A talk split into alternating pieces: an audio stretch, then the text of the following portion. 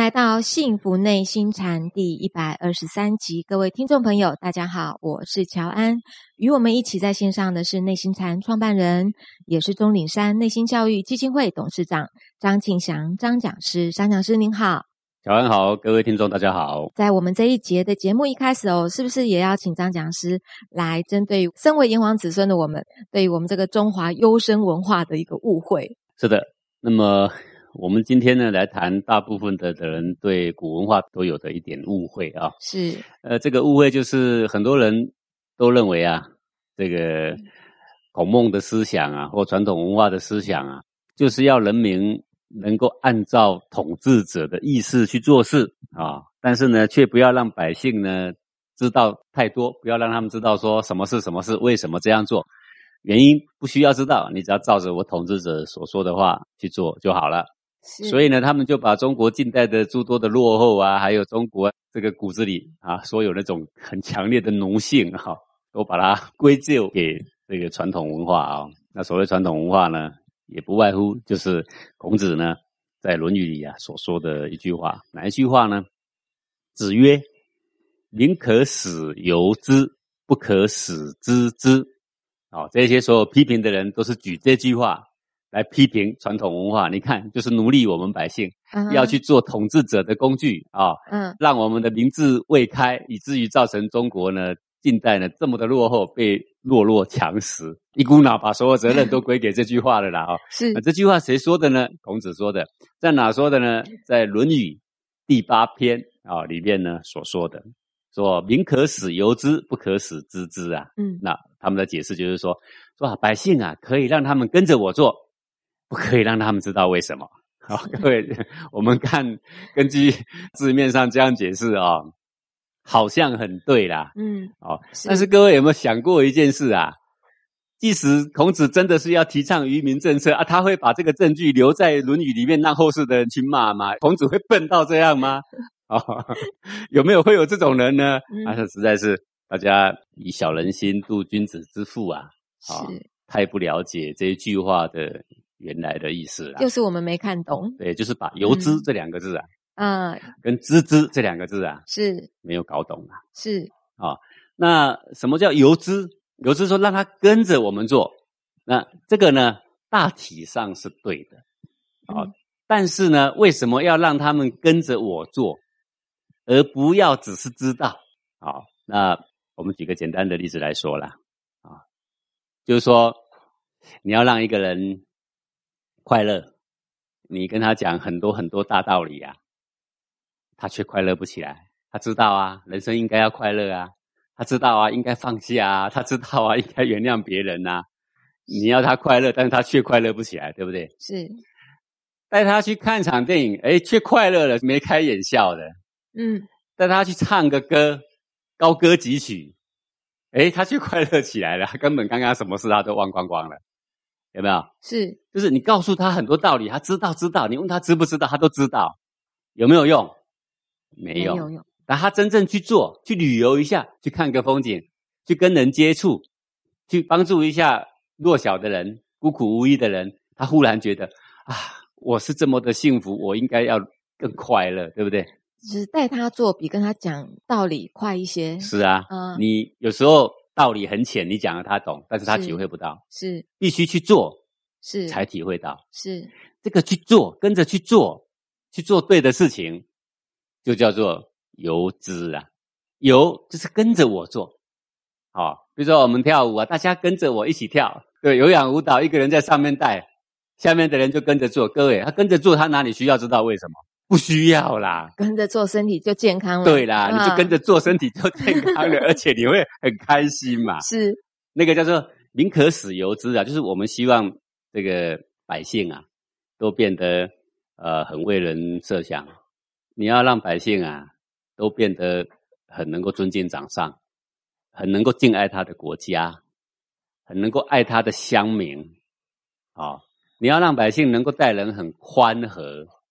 很知道感恩，这个是你要带着他示范给他做，然后他跟着去做做看，他就能够体会到。是好，比如说我们讲说助人最乐，好，各位，你现在高中生也知道助人最乐，说人生以服务为目的，哦，说能够去助人是快乐之本，对不对？好，大家都知道。你问他要不要助人，他从来没助过人。是，说助人最乐的快乐，他到底有没有尝到？他都知道，但他有没有去做？他有没有说，哎，这个礼拜天有空的时间，我们去爬了一个山，我们就顺便把山上的垃圾给他清下来。我们去海边，我们顺便把垃圾给清走。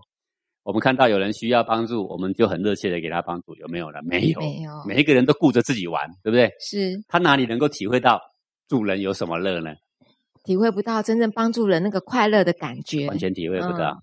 是。他没有体会到说，我呢帮助人家五块钱、十块钱、一百块、三百块，花在最该花的地方的时候，看到别人因为我这小小帮助而他的困难得到解决的时候，他那种快乐由衷而起。他从来没有体会过，是好像这个小时候，我跟小孩子讲啊，说你们要帮助人，帮助人。我说了很久了，从来也没有动作啊。可是我带小孩子出去的时候，经过这个菜市场旁边有个乞丐在那里，就说拿个十块钱给他说来，你去投给这个阿伯，他需要这个钱。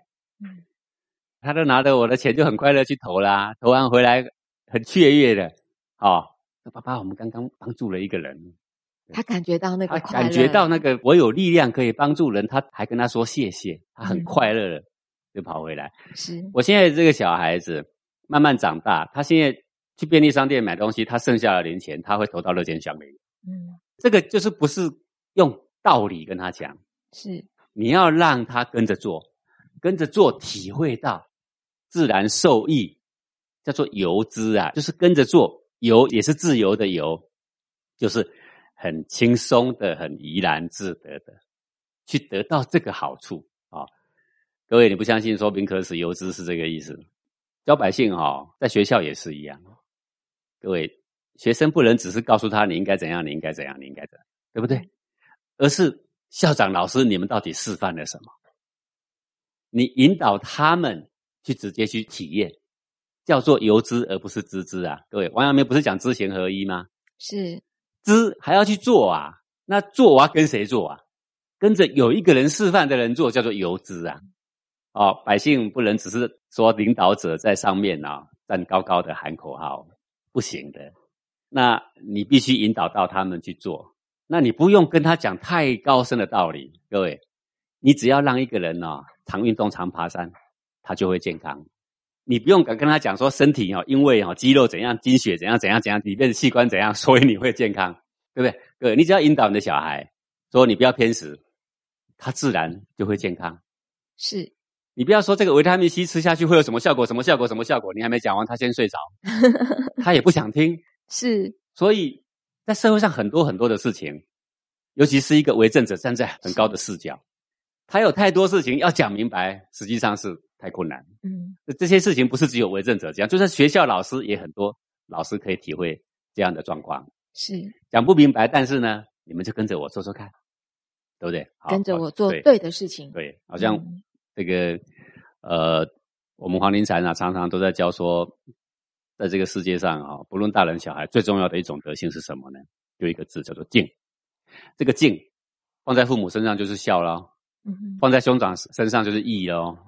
对不对？是敬所有的人，敬万物，敬鬼神，都敬。你只要这个敬做好了呀，曾国藩说的“主敬则身强”。一个人有敬哦，那个人就感觉呀，特别有朝气，特别有骨气，不会软趴趴的。你有没有觉得啊？是。各位，你看到国旗，唱着国歌，马上敬礼。那些那个部队的人，阿兵哥是不是都这样？肃然起敬，这个神采奕奕，是对不对？那我们就说。一定要这样吗？不这样不行吗？民主社会呢？我爱怎样就怎样。你有没有发现那些讲这些话的人全部软趴趴？嗯，对不对？是这个身体一静的时候，那一股气呀就刚正起来。那直到最近的科学家啊，这个大卫霍金斯，西方心理学家才发现说，一个人在敬某个人某个东西的时候啊，声中的频率高达六百赫兹。哦，六百赫兹是非常健康的频率。哎，各位，那个开悟者也才七百而已啊。是，哦，所有的正向情绪里最养生的、最无害的，不是那个很嗨、很快乐，不是哦，是敬。你只要对人一升起敬意，身体就健康，而且怎么样？对人身体升起敬意，你自然会退让。你升起敬意的时候呢，你自然会服务别人。你有没有发现圣人只教一个敬啊？物不敬，那个《礼记》呀，《曲礼》一打开头三个字“物不敬”，就是告诉你说什么，做这个字就对了。这个字做对了，你不只是你的心会正，气会正，你不会负面思想，你包括身体都会健康，国家就会平安。伟不伟大？太伟大了！就百姓让他跟着做，但是当时也没有那么高的科技，可以说里面多少赫兹、多少频率，对不对？对，是直到现在才有这么一丁点的科学证据，讲不清啊。那讲不清怎么办？我带领你们跟着做好啦，那我们就说静，对不对？各位，可是你说，可是啊，老师啊，我体会不到静是什么呀？对，好，这个前不久啊，就有一个内地的学员来到了钟岭山，然后他来行禅，行禅了快十天啊。那有一天快回去的前两天呢，他才跟我讲，就是讲师啊，我现在终于知道什么叫做静。我说啊，这静不是很简单嘛？从小到大，我们要敬国家，我们要敬国旗，我们要敬领袖，我们要敬什么？你要敬你的长辈，你要敬那些有学问的人，哪里不敬？你怎么现在才知道什么叫敬？说真的，我的心里冷冰冰，我从来不知道什么叫做敬，我只想到的都是自己。那我说，那你这次为什么你会体会到敬呢？他说，就是每天讲师都叫我在菜圃里边拔草、拔草、拔草、拔草，拔到很累的时候呢，我就跪在地上了拔草。当我那一天跪在地上跪着跪着的时候啊，就忽然感觉到那种对天地的敬。感觉到了，原来敬是长这样子。嗯，啊，自自然然从内心踏踏实实的臣服下来。原来我是这么的渺小，原来天地这样喂养着人们。他说我眼泪都快要流出来啊！哎呀，我长这么老了，跟那个人已经有差不多六十岁了，起码有五十几了。现在才知道什么叫静。各位，这个静哈，讲了半天呢，他也读了很多，而且学问很高哈，从来不知道什么叫静。各位啊，他最后是怎么体会到的？你跟着古圣先贤的步伐去做，你只是跟着一个农夫的脚步去做，你只是很踏实的踩在土地上，你只是很踏实的跟这些大自然的作物、跟土地去接触，啊，那个静呢，油然而生。讲是我感觉到了那个静的那个感觉之后，我是不是就比较不会变成冷冰冰，比较不会只有自私的想到自己，比较正，对，气比较都会想着别人。嗯，那想着别人自己也不是软趴趴，啊也不是变很卑懦，因为有静的人有骨气。是，当一个人静的时候，绝对不是软趴趴。你看进国旗、进国家的时候，你看是不是软趴趴？绝对不是软趴趴。嗯，对，你看去经过忠烈祠啊，为国牺牲奉献的前贤们，我们为你行礼。想到国家今天有这么富裕，都是你们的功绩，那种敬是不是油然而生？是，非常坚强刚毅，是不是嘛？是，民可使由之，你。上面要有人会示范，要做的对，要懂先王的道理。你把这些道理你示范给他看，你不能一直用讲的。你讲怎么样，人家不会听，人家看的是你怎么做。叫做“民可使由之”，由之是这个意思，不能只是说你要知道，你要知道，不是这个意思。嗯，好，各位，你说你游资是这个意思，那是你当前想讲的呢？别的地方是不是这个意思？对不对？你可能也会怀疑，对不对？好，各位，我举例子给你听啊。还好，刚好在孟子的文章里，刚好也有“游资”这两个字。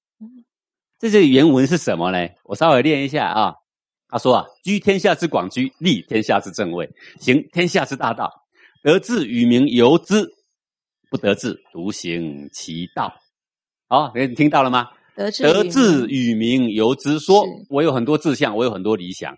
我如果德智，德行其道的话，也就是什么？我可以当官的时候，我将。要带领百姓们一起走向健康的、安和的大道，叫做德智与民游之。各位，这游之啊，跟百姓一起游之，而不是说让他们跟我做，叫做游之。德智与民游之，与民是不是跟百姓在一起？百姓在一起，踏着先王所说的安康的大道，我们一起融入先王的已经走对的这个道路上。让全天下的百姓跟我都得到好处，叫做得志与民由之啊。啊，如果不得志呢？哎，我不能当官，我不能够站在领导百姓的位置上，那我就没有权利可以领导百姓，他们就看不到我，对不对？那怎么办？我独行其道，我还是可以行先王的大道，对不对？是一人行之成模范嘛。啊，万一有机会我得志，众人行之就成风尚嘛。是，成风气了。对呀，好，你看是不是游之？这个油脂就是民可使油脂的油脂，是完全一样的意思。是，所以你不能够把民可使油脂的油脂说百姓哦要拆死他，要差遣他，让他们跟着我设定的路线走，千万不要让他们知道太多。各位，这完全是小人心度君子腹的解法。是，对，是，因为孟子的下文说啊，富贵不能淫，贫贱不能移，威武不能屈，此之谓大丈夫。各位，刚刚这个是一整段的文章啊。他说：“民可使由之，跟着走，走什么？走天下之大道。好、什么大道？富贵不能淫，贫贱不能移，威武不能屈。就是我们立定在什么？立定在为国好、为民好、为人好、为己好这样的一条大道上，就是由之。所以这个由啊，是跟着做是没错，但是跟着做是什么意思？是我已经有了这样的风范，他们跟着我一起学。”而不是我告诉他们啊，你只要去做就好了，好像被我统治，哎，被我控制，然后我都不让你们知道原因。各位，这个完全不符合这个文字的本意呀、嗯，况且这个文字它的前面呐、是有一句的，前面的那一句是“子曰：兴于诗，立于礼，成于乐”，在《论语》的本文哦。下一句才是“宁可使由之，不可使知之”。所以兴于诗是什么？说一个人呐、会兴起很高尚的志向，是因为什么？因为读《诗经》。各位，啊《诗经》哦有三百篇呐、这种古代的诗是配着乐的，就是跟现在的唱歌是一样的、啊，唱着这个短歌，唱着唱着里面的文字的意义就感动到你，你这个人就很难堕落，你会在内心里暗自的立定高尚的志向，兴于诗，对，叫先于诗。嗯，就是不告诉你说什么道理什么道理。但是各位，我们唱歌是不是也是这样？是，你整天爱唱一首哀伤的歌哈，你真的会哀伤下去，对不对？边唱脑袋都是哀伤的画各位，那你看啊，那个部队的人呢、唱军歌，你们以前打仗的人，每天早晚都在唱军歌，随时听到都在唱军歌。为什么？因为唱军歌的时候啊，浩气冲九霄，有士气了，对，这士气就非常的高昂。嗯是，然后这个军歌里面呢，就是要保家卫民，所以我一定要牺牲自己，我要去保护我的国家，是他就不怕死，你知道吗？是，呃你如果用演讲的方式告诉部队说，你们千万不能怕死，各位有用吗？没有没用啊。但是宁可死犹之啊，哎，我就用这个歌词，还有用那种音乐，对吧？兴于诗，立于礼，成于乐。乐就是音乐，这个音乐的旋律会引人入胜啊。嗯，好，各位，你当然心情很差的时候，听一首非常振奋的歌哈、你马上心情就振奋起来，是对不对？是，那你要用劝的哈，要用跟他讲道理。你学了很多心理学，你是心理医生，你要讲到他开心，你要讲到什么时候？你知道吗？很很难很难呐、但是唱两首歌，马上就眼睛一亮哦，嗯，开朗起来啊、是是不是？是好，这个兴于诗，立于礼啊，在社会上立足，就是怎么样学礼。你只要礼学会了，个人你到哪里去跟人家应对进退，肯定不会让人家觉得说这个小孩呀、不懂事、粗野、自私，肯定不会的。是，因为为什么？因为礼主于让，礼主于成人成己啊，礼有成人之美啊哦，所以你看古代的人朗诵诗、学礼、学乐，这个人自自然然就趋于中和啊，而且懂事，而且不是没情感。各位最怕学道理，学到怎么样？道理懂很多，但是像机器人，没情感，嗯，对不对？是这个我再举一个简单的例子啊，好，就说怎么样叫做民可使由之啊？像这个，我们开车到从台北，假设要到宜兰，你会经过这个雪山隧道。雪山隧道里面呢，他为了要保持车距啊，然后他常常广告说行车距离一台跟一台之间啊要有五十米啊。各位，这什么概念？这个百姓哪里知道什么叫五十米？呃，不知道，你也可以看着二十米说五十米啊，是对不对？是那这样子的话，那管理交通的人怎么样能够达到目的？他整天都在广播说你们要保持五十米，有嗯用吗？没有对，之所以会这么讲，是因为我们这个雪山隧道哦，它在隧道里面总共有十二公里长，都是在隧道里面。对对对对对对好，那因为怕发生交通事故嘛，是所以一步一步车最好要保持五十米。嗯，啊，结果我看他们这个工程设计单位的很聪明啊，他们就在旁边做这个消防箱，就是是万一有失火啦，就有一个消防箱，打开就有可以水的。是那个箱是红色的，很大一个，就红色的这个嵌在这个墙壁里面。它怎么设计？它就是设计五十米一个。啊哈，哎，这么一来就明白了。当前面那一部车刚好经过消防箱啊，我的车也刚好在经过消防箱，那我们两个的车距呢，五十就是五十米。那我可以比五十米长，不能比五十米短。是那这样是不是目测就很简单？是那如果旁边没有一个东西可以让我们丈量，那你讲五十米，你讲死也没用，不是吗？对，这个就是叫做民可使由之啊，嗯不可使知之啊。是哦，是诸如像这样的例子，在一个君子啊，在上位，要带领着百姓，带领着国家往一个方向前进呢、非常非常重要的。是哦，有很多领导人都善于使用那个口号，有没有？好、他用一个几个简单的口号，然后却达成很好很好的效果。呃，比如说这个口号说什么“节俭光荣，奢华可耻”，口号对不对？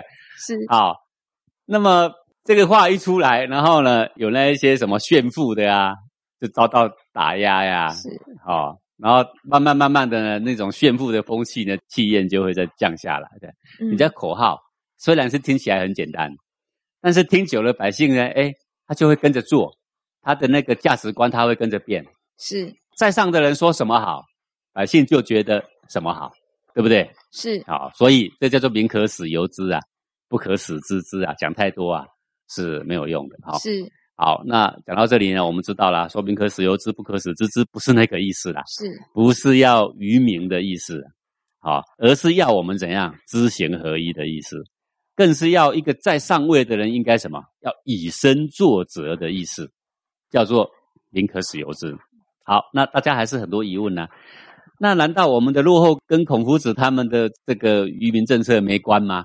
哦，我想请问一下，你认为孔夫子也好，孟夫子也好啊，他们到底是鼓吹人要多学习，还是不要学习啊？要多学习，在文章里到处都是这种证据呀、他要人多学习，是他要鼓吹人要明理还是不明理呀、要明理，到处都是证据，鼓吹要明理。各位，是而指责孔夫子说愚民政策的人，就曲解这一句话哦，他完全不顾说他还有十句百句是要我们多学习，要我们要明理的字句，他不举出来。各位，这是不是居心叵测啊？嗯是我感觉这是像美国人的间谍啦，来搞破坏的啦。是为什么你的祖先讲对的话，你一句不提？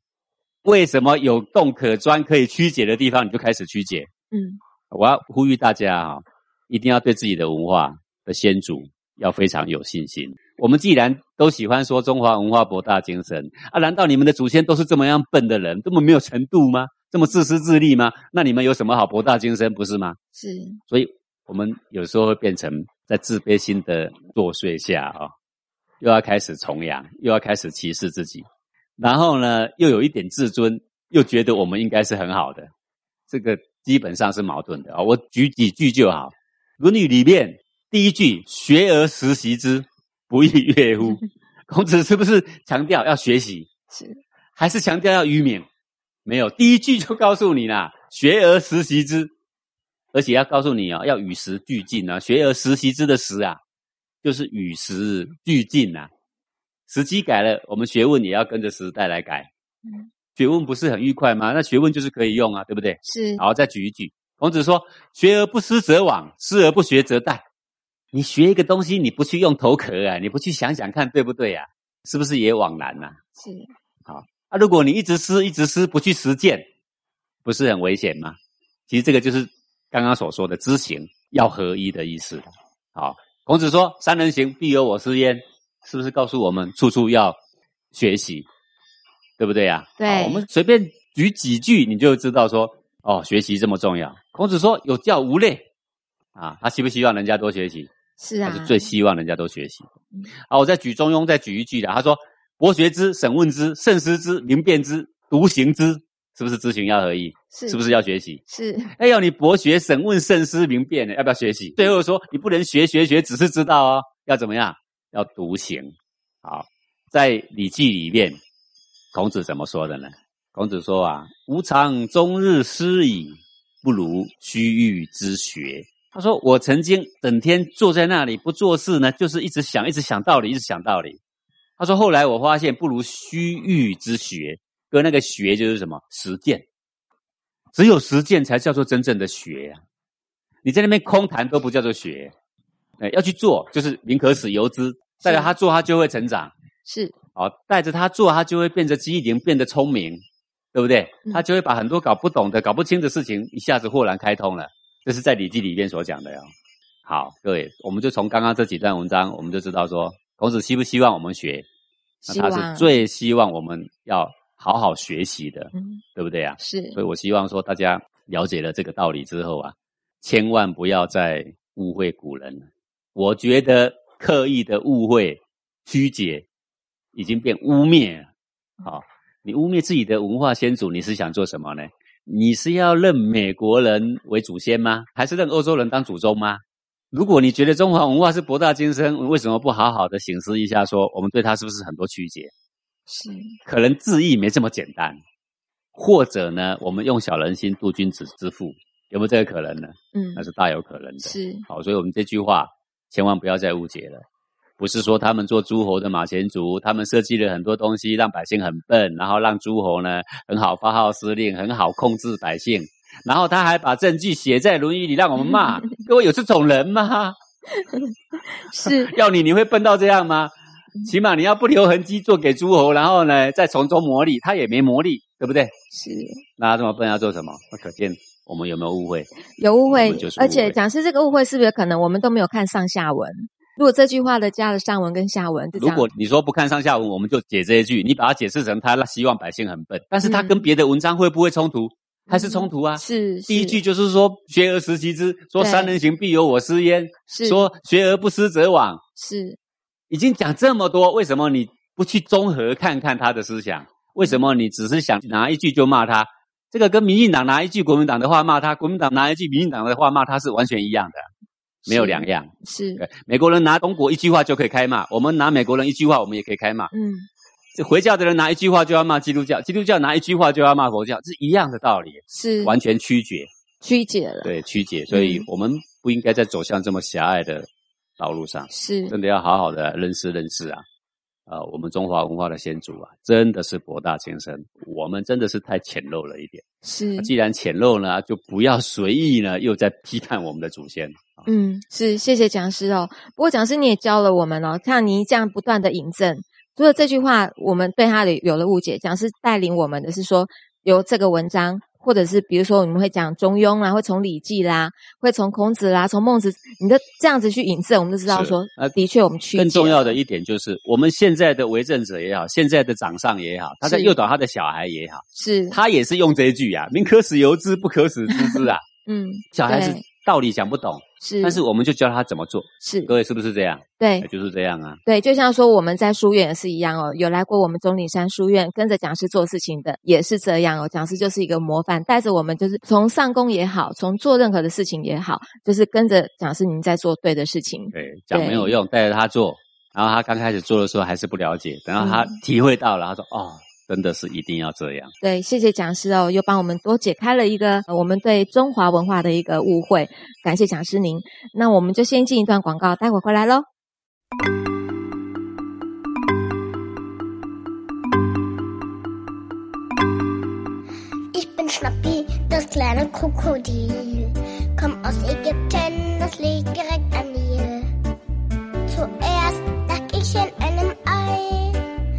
Schna, schnappte ich mich frei.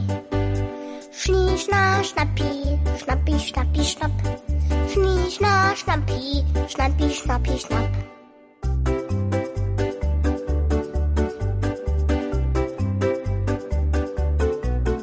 Ich bin Schnappi, das kleine Krokodil. Hab scharfe Zähne und davon ganz schön viel.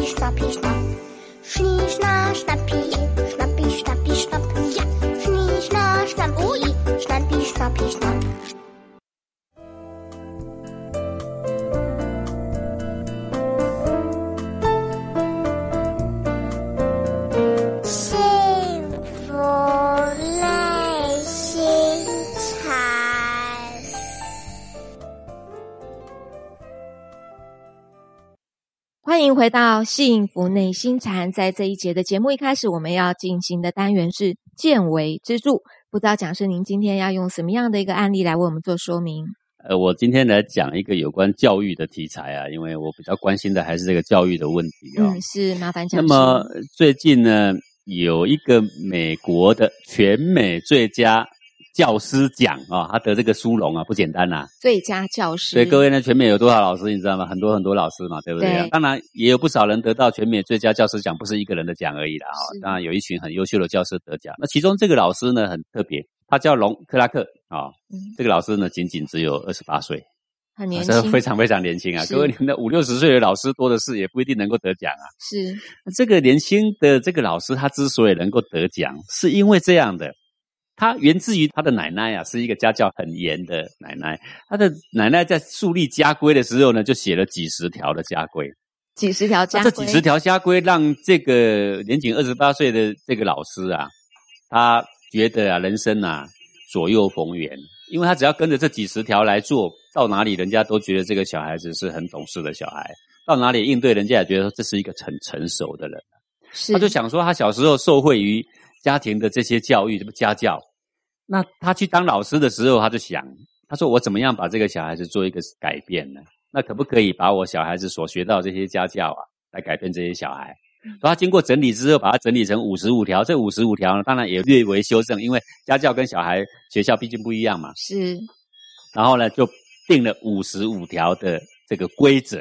嗯啊，五十五条就是小孩子在学校啊为人处事、应对进退的时候啊，他应该守的一些规则规矩定下来之后呢，所有被他教过的小孩，个个都变得彬彬有礼啊！各位就做着五十五条，对对对，只是这五十五条。讲实在话，小孩子也记不得五十五条了。是我想他们在头脑里大概记得的，也就只有那三条五条了。是仅仅只是实践那几条，这个人就变得让人觉得懂事、彬彬有礼，懂得谦让，懂得敬重别人。哎，各位，你回想一下哈、中国的老祖宗是不是教的就是这些？对也就是这些精神呐、是好，然后他还看到一个改变，教过的小孩不只是彬彬有礼，他还会怎样呢？还成绩突飞猛进。不只是待人处事彬彬有礼，他的学业还突还飞猛进。嗯那当然很多人就这个很纳闷呐，但是纳闷是一回事，那他教出来成果却是这样啊。是好，然后就颁给他了全美最佳的教师奖哦。啊，二十八岁而已哦。好，那现在呢，他也出了一本书，然后把五十五条的细则啊、各位一定很好奇呀、这五十五条岂不是仙丹妙药吗？对不对？什么东西怎么能够让一个人得教师奖？而且啊啊，小孩全部改变，这才是重点，对不对？嗯各位，我我没有办法五十五条全部练，但是我练里面的一些啊，呃，就是呃，举一些给各位听听看啊。比如说第一条，与大人应对要有礼貌，要有分寸。啊 哎，这不是老祖宗教的吗？是一定要美国人来教我们才会开始重视吗？啊啊，第二个，与人互动，眼睛要看着对方，哎，这要重视人呐、对不对？是好，第三个，别人有好表现，我们要替他高兴。第四个，尊重别人的发言跟想法。好，第五个，自己有什么好表现，不要炫耀，输给别人也不要生气啊，诸如此类。比如说打喷嚏、咳嗽，都要说对不起。嗯是好，好，比如说接到奖品礼物，不可以嫌弃，把它丢掉，说这个不好，我不喜欢，对不对？不可以这样。好，说跟前班一起练课文的时候，要看着正在练的每一个字，好，然后说不要主动跟老师要奖品，说每天都要把作业做完。各位，你仔细看这些条规哈，到底有什么特殊？没什么特殊啊，好像还蛮容易达到的，蛮容易做的。这都是很平常的事情，不是吗？是，大家不都是耳熟能详，都知道不是吗？啊，要不可以上课上到一半起身去倒水？哎，不可以。哎，各位，这是美国，嗯，美国不是讲最自由、最民主吗？是。你看他教他们说，你上课你给我好好给我坐着，不要给我跑来跑去，不要去倒水。各位，现在台湾呢反过来。上课哈，要去上厕所也可以，要倒水也可以，不是只有这样哦，要吃鸡排、牛排都可以，通通端上来。手机怎么滑，通通可以。各位，别人哦，我们视为最先进的国家，我们以为他们一塌糊涂，他们爱怎样就怎样，没有。上课连倒水都不可以，对不对？是。啊，他说吃完饭自己的垃圾自己要处理。好，别人碰到你的时候，不管你有没有错，你都要说对不起。啊，哎，这个其实就是中国人所说的谦让啊。是。对不对？是好，各位。全校师生开会的时候不要讲话。我们以为他们爱怎么讲就怎么讲，其实并不是这样。嗯，那当然他也会鼓励到说自己的理想自己要坚持。哦，是。他说看电影的时候不要说话，要乐观的享受你的人生。哎，诸如此类。是啊，总共呢五十五条，有五十五条。好，这五十五条，各位仔细给他想一想啊。这都是我们耳熟能详的东西，都是最简单的、基本的做人道理，对不对？但是所有的老师都在讲这些原则，只不过他们没有真正引导到这些学生们真正在落实。而这个隆克拉克呢，他是真正在班上整天检点这五十五条，学生只要一犯错就拿出这五十五条，学生只要做对就拿出这五十五条，说他做对了哪一条，做错就说他做错了是错了哪一条。他是真正在实践这五十五条。嗯，好，隔了两个礼拜，学生就开始习惯了，而且对这五十五条非常熟悉。当你熟悉，你内心不抵抗的时候，你就做的很自然。当你做的很自然的时候，家里的人都发现你改变。当你改变，全家的人都很高兴，而且对你有很多称赞。当他被称赞的时候，他就受到了肯定，他就更喜欢去做这些有意义的事情，是不是吗？是。好，他是全美最佳教师奖。然后我要说的是。现在台湾呢，也有个学校看到了这个书，这真的很好。然后再回想台湾的学生，真的是越来越没规矩，对不对？他就开始落实这个五十五条，五十五条，嗯，把它印成规矩。然后呢，这个告诉学生说怎么做，怎么做。好啊，结果呢，受到了其中的一个家长非常强烈的抗议，抗议到学校去，抗议到教育部去了。啊为什么要抗议？他说。这个抗议的人呢，他的最主要的论述啊，是说道德品格教育应该用这样规范教出来的吗？品格教育是一种自我觉醒，能够用规矩一、规矩二、规矩三把它教出来吗？你这样子是不是在生产机器娃娃一样？是不是便于那个统治者来统治？哎，各位，这个帽子越扣越大啊！各位，我们先不要说这个人怎么批评，我们先看看这个二十八岁的老师，他真的是改变了一个班级又一个班级的学生。各位，里面的条规五十五条，没有什么祸国殃民的条例呀，没有什么出卖国家的、出卖朋友的条例，没有教人做坏的条例。他告诉你的是，看电影不要说话，大人在开会，你不要说话啊，不要插队，对，你应该怎么应该怎么，你不要怎么不要怎么，对吗？好。结果呢？崇尚自由的人，崇尚西方教育的人，他以前受过西式的教育，他觉得应该放任小孩，让他人格自由发展，他的潜力以后才会迸发，有没有？各位，我们的小孩哈，真的是如你们这些西方教育的人所说的，真的是潜力已经开发到无限了，真的是爱怎样就怎样了啦，不是吗？是不能做不该做的，他全能做了，不是吗？现在社会乱，家长个个都头大，难道前面几十年改革的这些？教育学者，你们都不用负责任吗？难道这些打着西方的教育改革的人，你们都没有一点点的缺失吗？难道罪过都是老祖宗的吗？哎，各位，回过头来，回过头来，我们来看一看这个龙克拉克他所使用的这些五十五条，各位哪一条不是中国老祖宗所提倡、所说过的呢？是我们硬要等到外国人说他对他好，而且实践好，然后我们才敢说好。啊，现在说好，然后有学校要开始学，然后却有那一些以前的我们叫老观念，各位有那个提倡自由时尚，提倡小孩子爱怎样就怎样，我认为不是什么新观念了，老掉牙的观念的啦。嗯，最落伍的观念就是这些的啦。是，我们现在社会上所看到的这些啃老族啊，不去工作，整天就在玩呐、嗯哦，在家里没大没小啦，他不是完全自由发挥了吗？对是，哇，真的是完全自由发挥了，是，爱怎样就怎样了。对国家有帮助吗？没帮助。嗯，对家庭有帮助吗？没帮助了。够有创意了吧？爱吸毒就吸毒了吧，对不对？爱三点回家就三点回家了嘛，根本到天亮还不回家的嘛，对不对？够有创意了吧？嗯，我觉得我们把创意跟美大美小跟美规美矩啊，完全是混为一谈。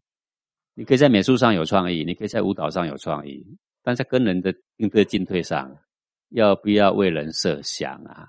嗯，你不能说你想怎样就怎样啊，各位对不对呀、是，因为你不是一个人生活在孤岛上啊，你生活在孤岛上，你爱怎样就可以怎样，你爱睡到几点就几点，你也不用上班打卡，你不穿衣服都可以。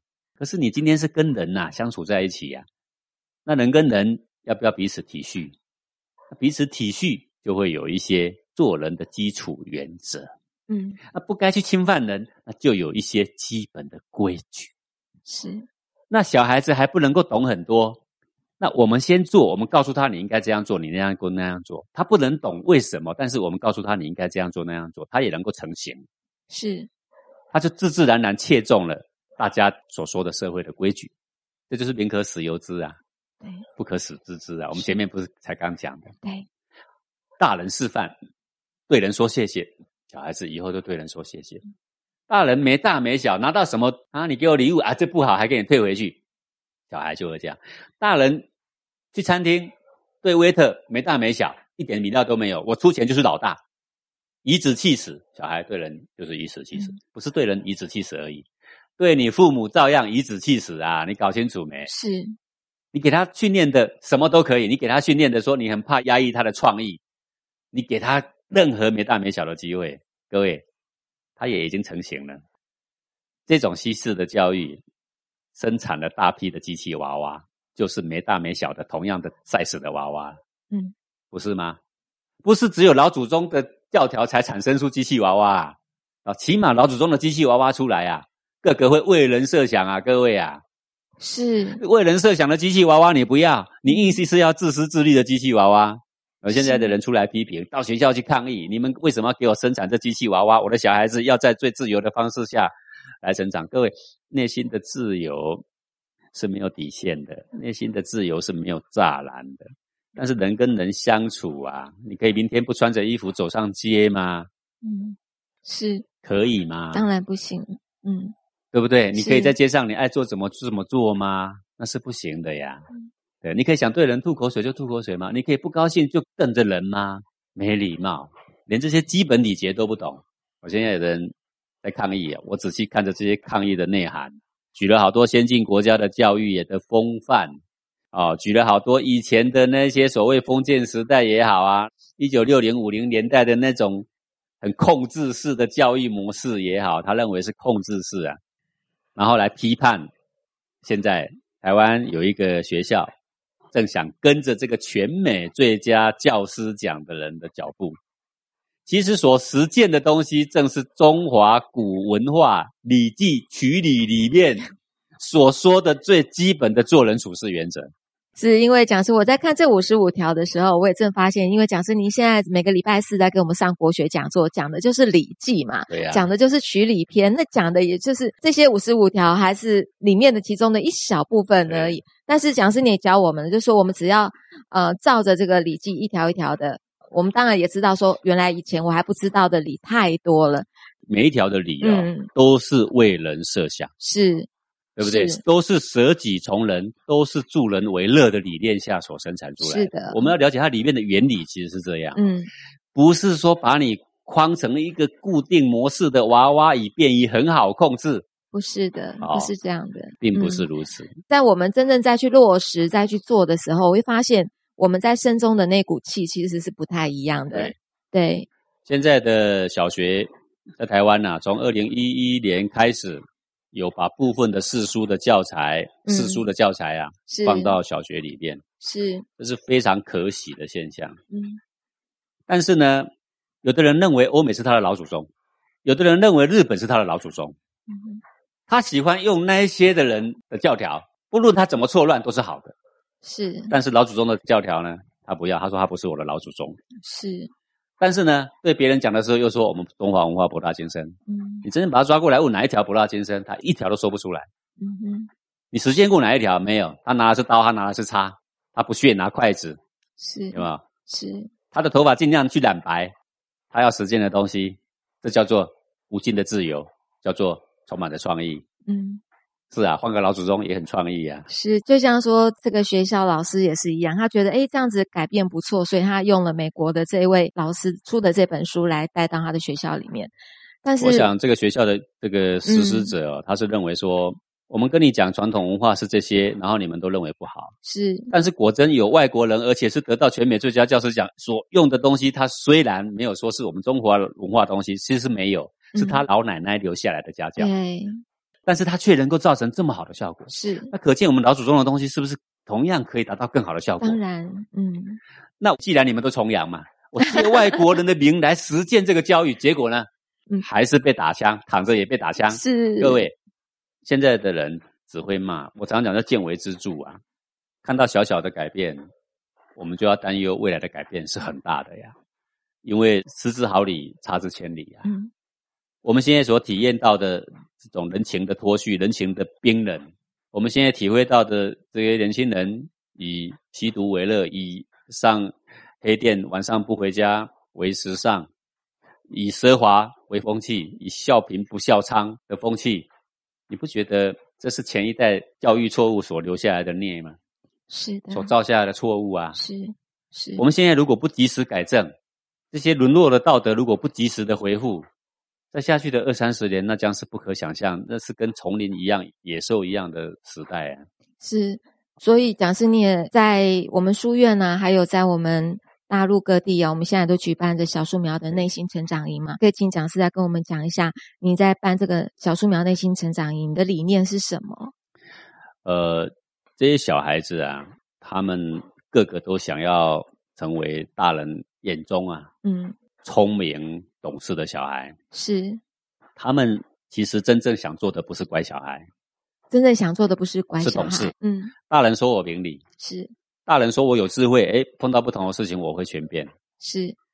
那么我们要让小孩子呢，很自然的让大人觉得一些改变，比如说这小孩子早上起来会跟父母问个早安，啊，那个现在的父母就感动得痛哭流涕，这小孩怎么忽然变这么懂事？其实我们只是教小孩说，父母是我们最大的恩人，早上你应该比他们更早起，看看他们起床好不好，你应该跟他们问早安，是。你看看你能不能帮忙收拾垃圾桶。各位，仅仅只是这么简单的事，父母都觉得好幸福啊！觉得自己的小孩怎么懂事事这么多啊？嗯，对不对？是各位，他做的事情不是乖不乖的事，而是明理。但是他不能太多明理。我们告诉他，你可以做什么，你可以做什么，你可以做什么。这个就是民可使由之啊，是，就让他跟着做啊。各位，幸福很简单。你现在所烦恼的，比如说你办公室有一个令你很头痛的人，因为他很虚浮，因为他很夸张，因为他很虚伪，你为了他每天都生气，对对不对？是其实他只需要改变什么？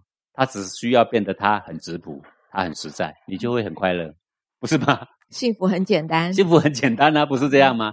你为你的小孩头痛，你为你的先生头痛，其实他们只要改变了某个你最讨厌的那个缺点，你就会觉得很幸福啊，不是吗？嗯，好，你只是去做就行了。各位说半天都没有用哦，是，你就是早一点回家，跟家人有一点团聚的时间，妈妈就会很高兴了，嗯，就这么简单呐、是比你母亲节送好大的花还要实用啦，是不是吗？是好，就诸如像这样，我们教小孩恩人是什么？你的生活谁帮你准备？在这个社会上有多少人整天都在帮助你？你真的没什么，你是受尽帮助的人，你没有什么好了不起。你对人应对进退，己所不欲，勿施于人。别人对你怎样，你不高兴，回回想回来，你是不是应该怎么对人？我们所教小孩就是这一些。嗯，我们不是教给他会画图，我们不教给他会珠算，我们不会教给他会钢琴，我们不会教给他会芭蕾。我告诉你，来这里这些技艺全没有，我们不教你记忆的东西，为什么？因为我知道外面已经教很多了。是他们欠缺的是什么？跟人应对进退的基本礼节，对人的感恩感念的基本态度，嗯谦让。我们的长上或比我们有才干的人，我们愿意看他走在我们前面。这些基本态度如果能够建立，这个人到哪里，人家就会说这个小孩懂事，而不会说他乖。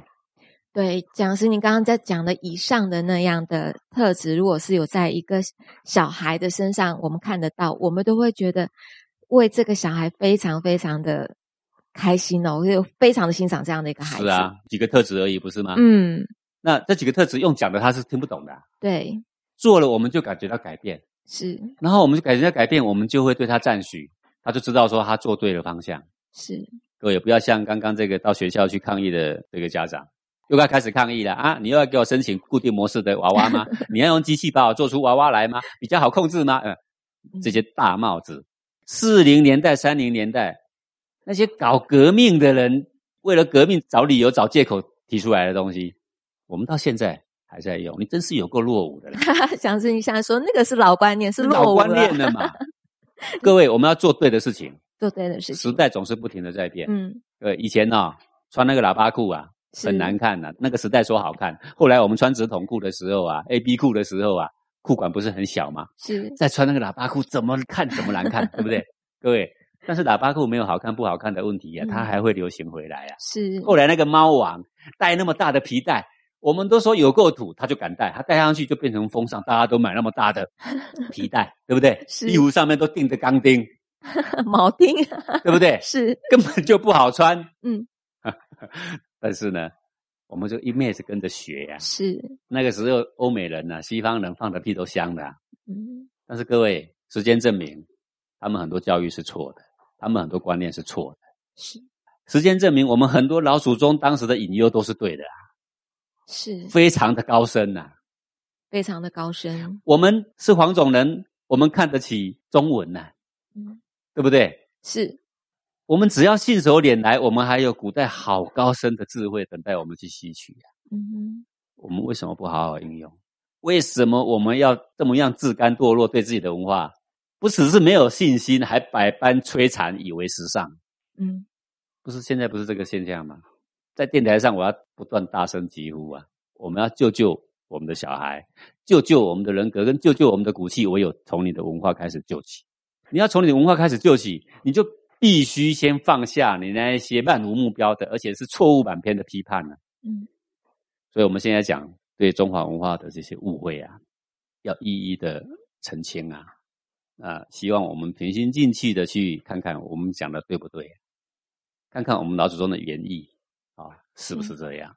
我们不要去扭曲一句话，断章取义，就要大肆批发，以大肆批发来显示我们有欧美的水准，何必呢？嗯，你真的要认欧美为老祖宗吗？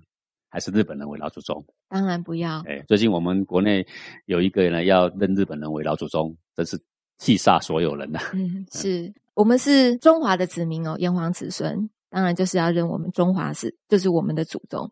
那当然中间有一些误会，也谢谢讲师会来帮我们的澄清。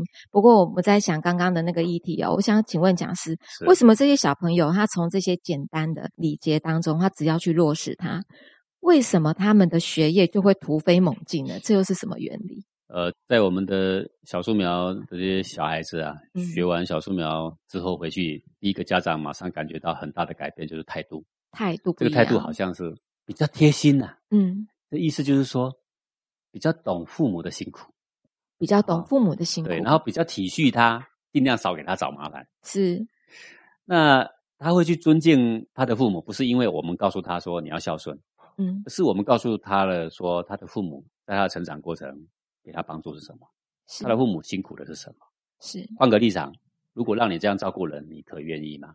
嗯那如果你照顾不来，你也没这个能力，那你应不应该心存感激呀、这就是是我们这个课程里面我们应该告诉他的一个事实啊。嗯然后在这个课程里面，我们的主要的设计就是告诉他，事情要让人家觉得你明理，要让人家觉得你有智慧，要让人家觉得你办得好。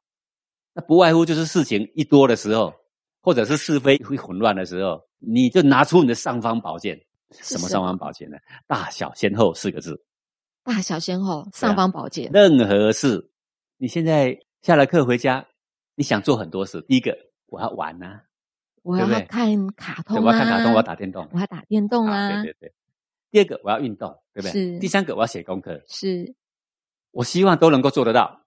嗯，好，那再来，那我们今天就要排到小前后啦。哦，排一下，对你功课能可不可能不写啊？不可能的啊、嗯，对不对？是不写，你明天怎么交差？你也没办法交差。啊，对你父母又会骂，老师也会骂。是，啊，你只是为了玩球，为了打电动，然后搞得这么惨兮兮、狼狈，你有必要吗？你没必要，对不对？所以你会教我们怎么样这些事情都做得到，那三个最好都做，但是我们要嗯先排次序，必须做的那个为大。是好，责任上你应该做。你现在什么身份？你是学生，学生最该做的是什么事？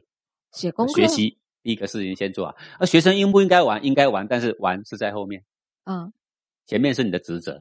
是对，不然我去上班，我当然也希望休息呀、可是我能不能一直休息？不 能一直休息，我的职责是不是要先做好？是好，一样的啊，你的职责是学生，而且这件事你是今天是逃不掉的。是，别的事呢，只要这件事做都做好了，去玩、去打电动，时间都会多很多。嗯，好，那我们排下来三件事，先后来排，谁要先？写功课要写先，功课要先。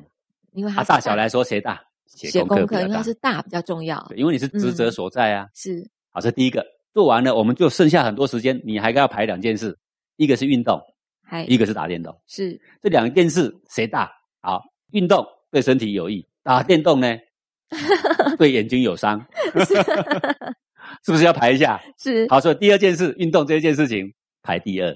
好，家长也允许你有娱乐，可以打电动，但是绝对不能伤身。伤身跟不伤身谁大？当然不伤身，维持健康是大啦。是所以可以娱乐，不能到伤身。好，所以时间只允许多少？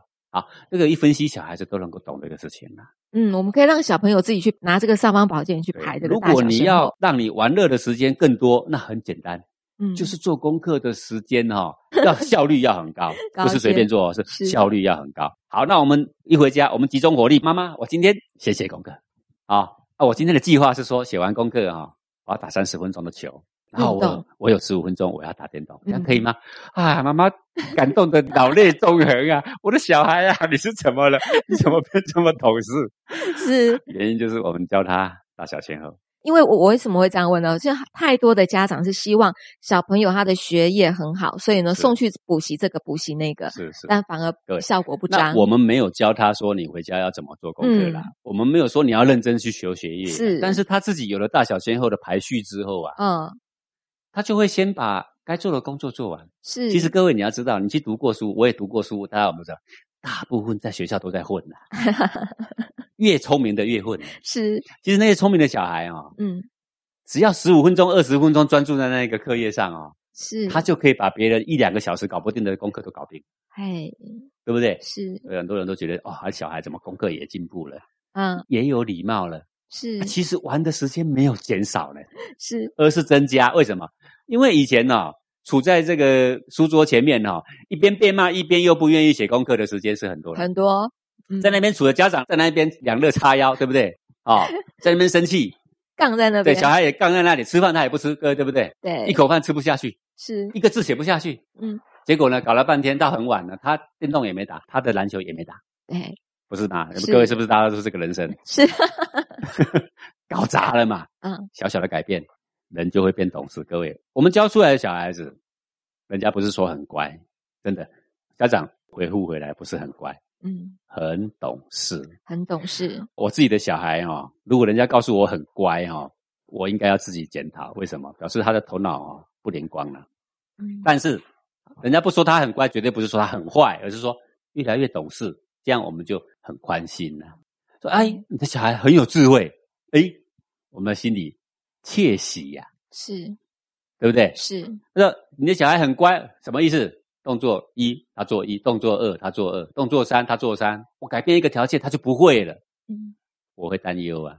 我希望来我们小树苗的小孩子教出来，每一个家长都说变懂事了，嗯的确是对，而且小孩还会教父母哦，大小先后对对对，会教父母哦。你这个父母要小心哦，你把小孩送来，你大小先后错了哈、嗯，小孩都看得懂哦。是，说妈妈，我们大小先后哦，你好像搞错了哦。哎，嘿，对对对，那时候你要洗耳恭听啊，啊，因为你弄错了，是，对不对？啊，嗯这个是我很希望中华文化博大精深，把它浓缩到最简单。这最简单处事的原则，那不外乎就是大小先后了。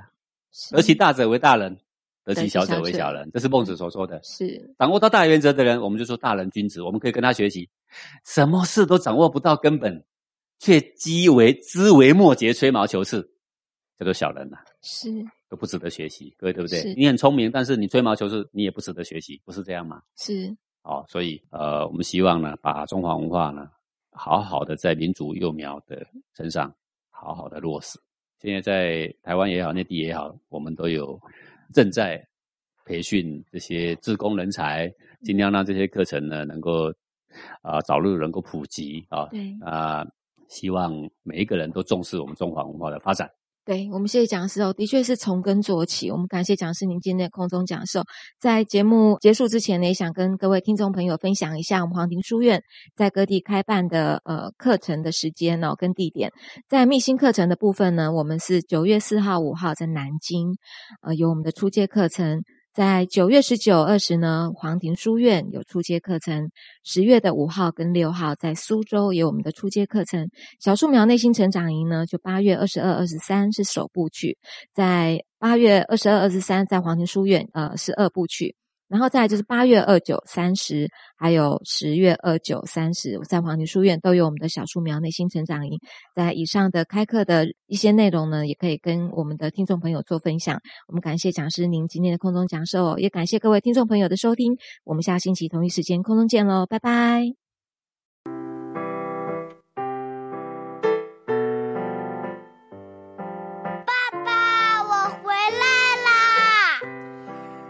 哎，宝贝儿，想死爸爸啦！出国这一个月，你有没有想爸爸呀？超级无敌大大大大想！哦，有那么想啊？那宝贝儿，你哪里想爸爸呀？心里想啊，心里想啊？那心里是怎么想的呢？爸爸，我们以后去外面，嗯、都要在一起，不要分开，因为我们全家在一起才幸福啊！哦，我们宝宝都知道幸福啦。那你能告诉我，到底什么叫幸福啊？幸福就是心中宝宝你说的太棒了幸福就是心中的温暖。